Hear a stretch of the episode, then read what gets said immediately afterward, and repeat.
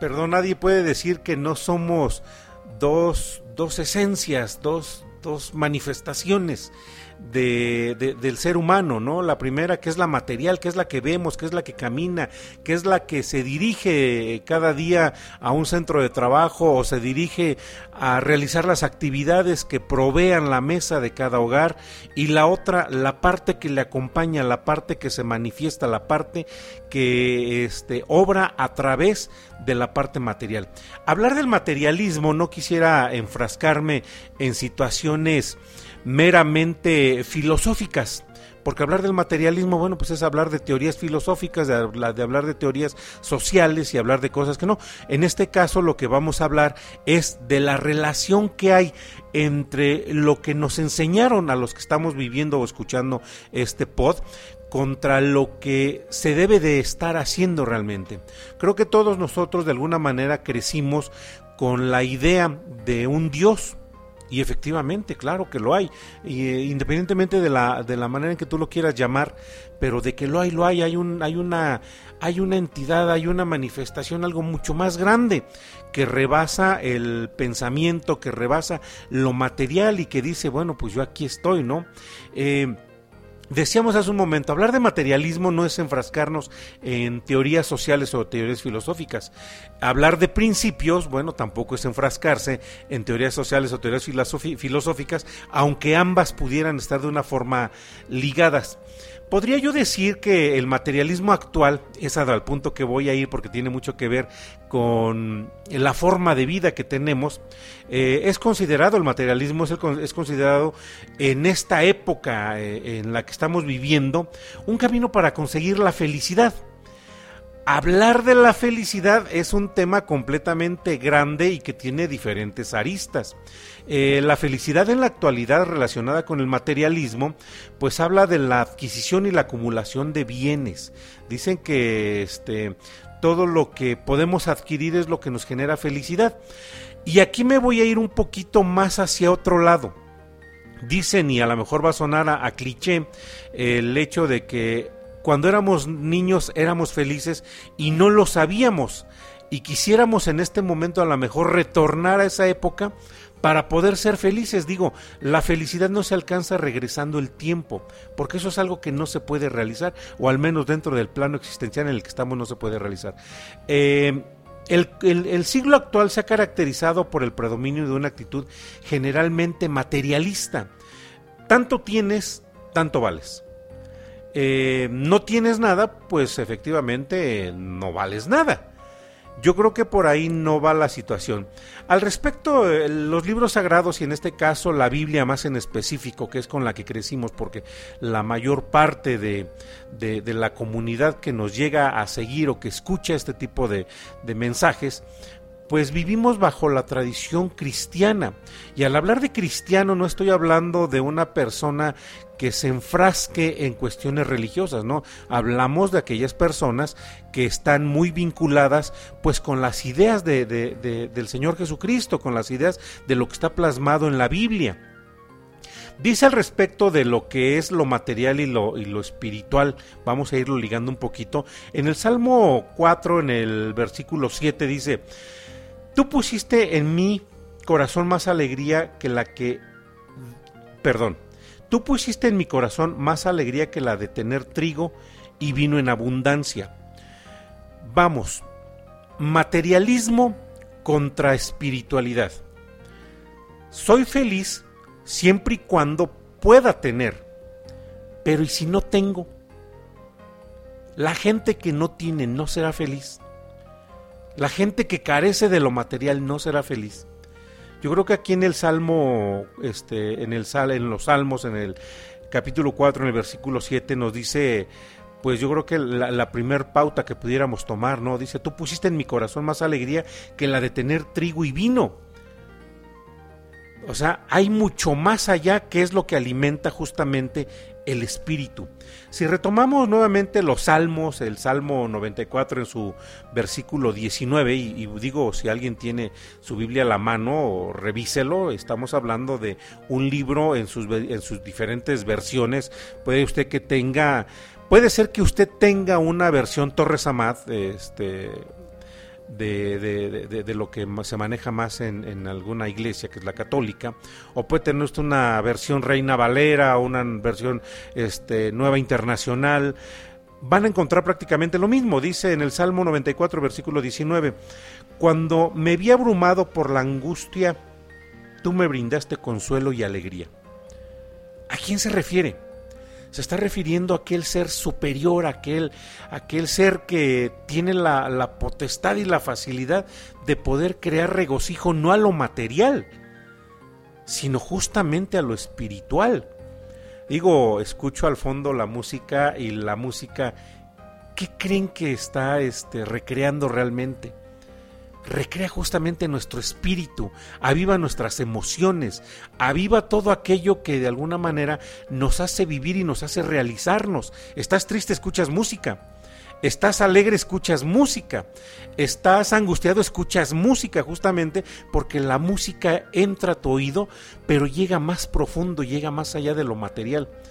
Y dice uno, bueno, pues si lo, que de alguna forma nos va a generar o nos va a regocijar este, es lo espiritual, pues hagamos un poquito de lado lo material. ¿Es necesario? Claro, claro que es necesario, pero no es indispensable.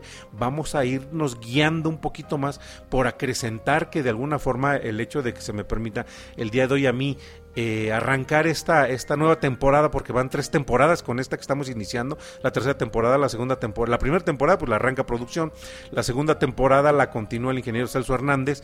Y la tercera temporada tengo el gusto yo de, este, de arrancarla y compartirla con ustedes.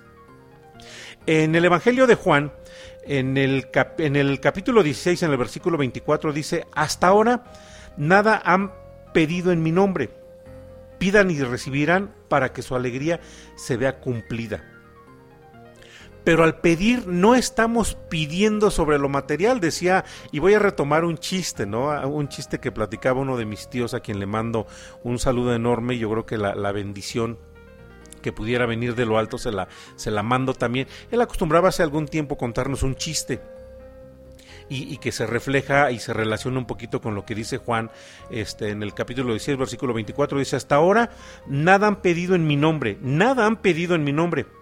Pidan y recibirán para que su alegría se vea cumplida. Decía este, el chiste que es a dónde voy. Decía este, mi tío, bueno, fíjense que había hace mucho tiempo había un, un este un pues un mendigo. No un mendigo, eh, un mendigo iba a la iglesia, este, pues prácticamente de, cada ocho días ahí estaba en la iglesia y le decía, Señor, quiero ganarme la lotería. Él iba y pedía, él iba y pedía. Y al siguiente fin de semana llegaba y le decía, Señor, este, hazme el milagro, quiero ganarme la lotería. Y así pasaban, pasaron, dice la canción, pasaron dos, tres, seis, siete semanas y el, el, el, individuo llegaba a la iglesia y le decía, Señor, quiero ganarme la lotería. Hasta que en una de esas, este, el Señor, el Señor Jesucristo o el Señor Dios, el Todopoderoso, se molesta y dice, a ver, a ver, mijo, ¿quieres ganarte la lotería? Ya pediste, pide y se te dará, ¿eh? Dice, sí, Señor, quiero ganarme la lotería. Bueno, mijo, pues mínimo ve primero a comprar este el boleto. Dice, ¿cómo quieres que ganarte la lotería si ni siquiera has comprado el boleto? Esto es lo que necesitamos, lo, que necesitamos, lo que como personas debemos de estar, estar este, viviendo. ¿Quieres tener? Sí, pero ¿de qué manera quieres tener? ¿Qué estás haciendo para tener? No es nada más tener lo material es tener principalmente lo espiritual. Y me considero, lo, digo abiertamente, me considero una persona completamente espiritual porque crecí justamente con esto. Mi madre, que a lo mejor este, no era muy docta en las letras de la buena palabra, de lo plasmado en la palabra de Dios, este, o lo plasmado por la palabra de Dios, la inspiración divina, si no era muy docta, si era muy espiritual. Acudíamos eh, cada ocho días a, la misa, pero acudíamos no como un acto protocolario de portarnos bien, sino como un acto en donde me decía, vente, vamos a orar, vamos a, reflexionar, vamos a encomendarnos a Dios para que nos vaya bien en esta semana. Y créanme que ahorita me puede, me, genera un cúmulo de emociones el poder recordar las palabras, porque no me decía como talmente vamos a, cantarla, este, a, cantar o escuchar el sermón, un sermón vacío, porque digo, tenemos, tenemos más, más ejemplos en la Biblia de lo que es este tener la palabra guardada y pudiéramos retomarnos a las, a las parábolas de Jesús, ¿no? No lo vamos a hacer en este momento, vamos a continuar, pero insisto, me considero una persona completamente espiritual. De ahorita, no. No, no, no, de ahorita no me considero una, persona espiritual, me considero una persona espiritual porque así, así mi madre que esté en otro plano y que si me está escuchando, eh, sepa que de alguna forma la palabra, la semilla, fue sembrada en terreno en terreno fértil, no fue sembrada en terreno este superficial, no cayó entre las espinas o entre las piedras, en donde la, la, la, la planta crece pero se seca porque no hay. Los conceptos fueron completamente arraigados y eso me permite el día de hoy poder estar compartiendo con ustedes esta buena palabra, el mensaje de Dios, la palabra de Dios, el mensaje divino, la palabra que viene de lo alto. Eh, lo material, decíamos, con lo que nos comenta Juan 16, versículo 24, pues bueno, eh, ¿qué pides? ¿Qué pides para alimentar tu ego? Sí, yo creo que es válido, de alguna manera es válido, tienes que satisfacer tus necesidades emocionales, pero ¿hasta qué nivel? Necesitas satisfacer tus, tus necesidades materiales, pero ¿hasta qué nivel? Hay una, hay una, este, hay una pirámide, una presentación de lo que son las necesidades, dice la pirámide, de Maslow, este, de Abraham Maslow, de Abraham Maslow o de Abraham Maslow, este, desde dónde parten las necesidades, desde las físicas, las más altas, ¿saben qué, a dónde aterrizan? Justamente al plano de lo espiritual. Llegan a ese nivel a satisfacer las necesidades que no satisface el tener un carro, el tener un, digo, yo estoy con esa onda ahorita, el tener una motocicleta, el tener una gran casa, el tener este, una alberca en la casa. Pues si lo puedes hacer, pues adelante, ¿no? Si eso satisface tu materialismo, adelante, pero yo creo que esto va mucho más allá de satisfacer una entidad material. Tenemos que ir siempre todavía más, más allá. Eh, necesitamos nutrirnos, pero nutrirnos como, como esencia. Siempre lo he dicho, necesitamos regresar a lo esencial, a lo que somos realmente, no a lo material, lo esencial, lo que está dentro de esta materia y que el día que esta materia este, deja de funcionar, deja de latir, la esencia pueda ser elevada a un siguiente plano. Hay una historia que me gustaría compartirles y que habla, habla de cuánto pesa una pluma. Yo les ponía hace tiempo a los, a los jóvenes, les ponía eh, un, un ejemplo, les decía, eh, físicamente lo hacía, les decía, este muchachos, ¿cuánto pesa, qué pesa más, un kilo de plumas o un kilo de, de acero? ¿Una tonelada de plumas o una tonelada de acero?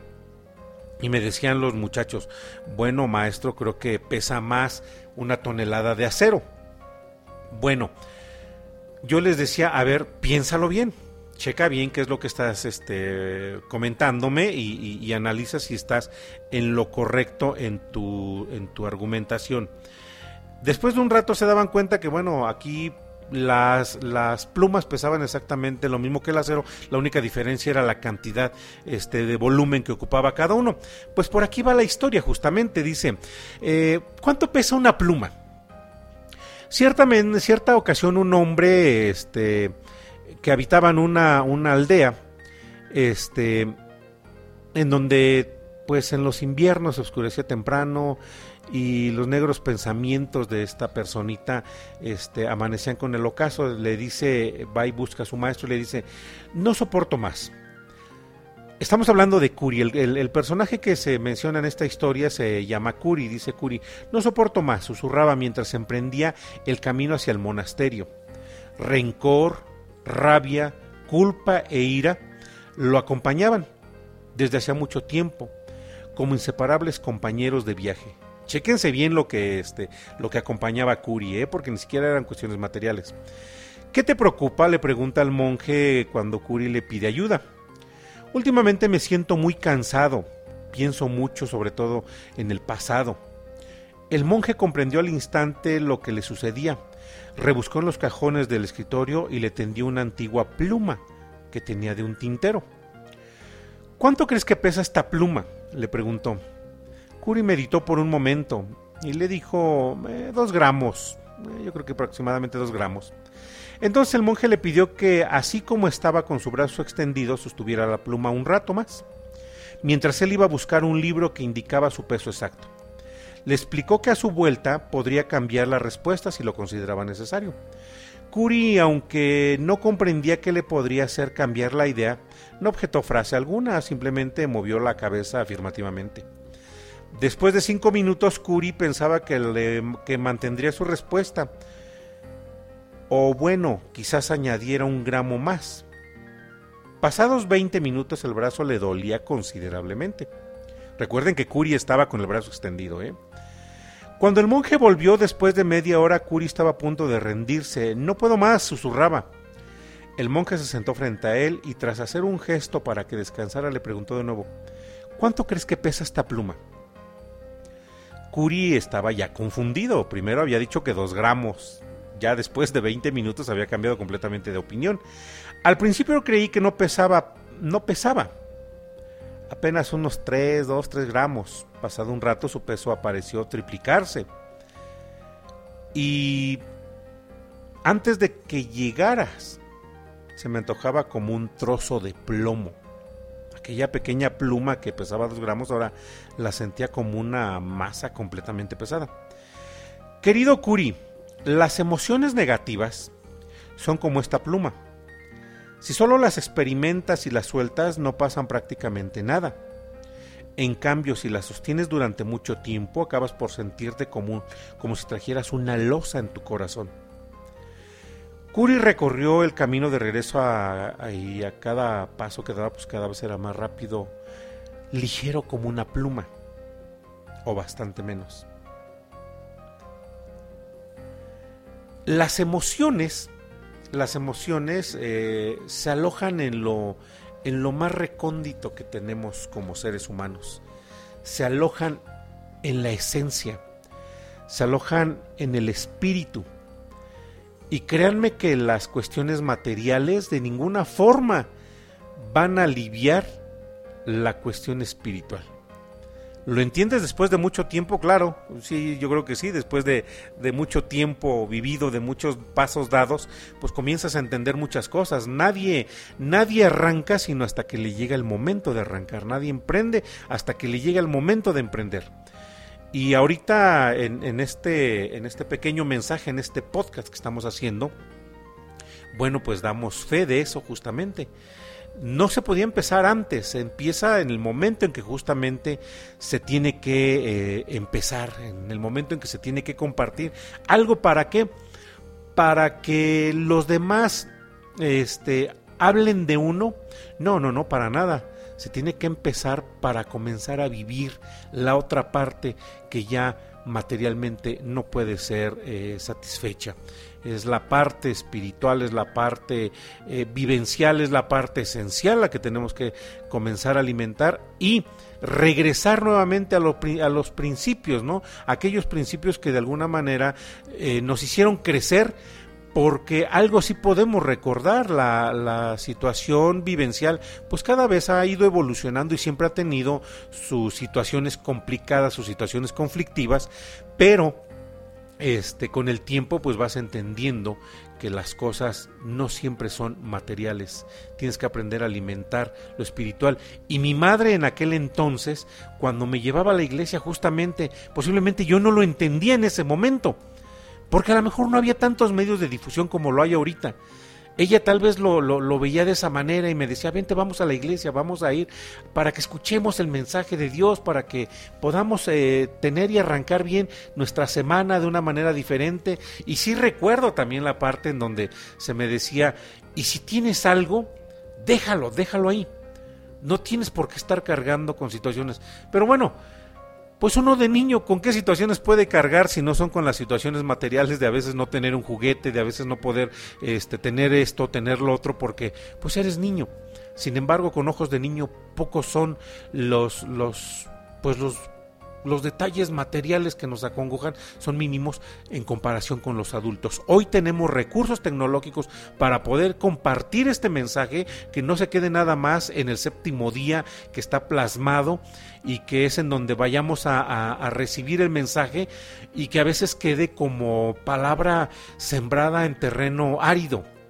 Crece pero inmediatamente se seca porque no puede enraizar. Ahorita tenemos la posibilidad de hacerlo y cierro, cierro la participación eh, del día de hoy que tengo para ir este, compartiendo ya con ustedes este, esta tercera temporada de la palabra de Dios, lo que era la buena palabra, diciendo algo que se me quedó muy grabado de aquellas épocas, ¿no? Cuando escuchaba en la iglesia decía, Jesús tomó la palabra y dijo, Vengan a mí todos los que están afligidos y agobiados, y créanme que lo hemos estado, y yo los aliviaré. Carguen sobre ustedes mi yugo y aprendan de mí, porque soy paciente y humilde de corazón, y así encontrarán alivio, porque mi, mi yugo es suave y mi carga es liviana. Esto lo encontramos también en el Evangelio de Mateo. Soy el maestro Lodi Pastori. Me dio mucho gusto compartir con ustedes el día de hoy este mensaje, la buena palabra, la palabra de Dios, un momento de reflexión para el día a día. Nos escuchamos el próximo martes. Pásenla bien. Hasta la próxima.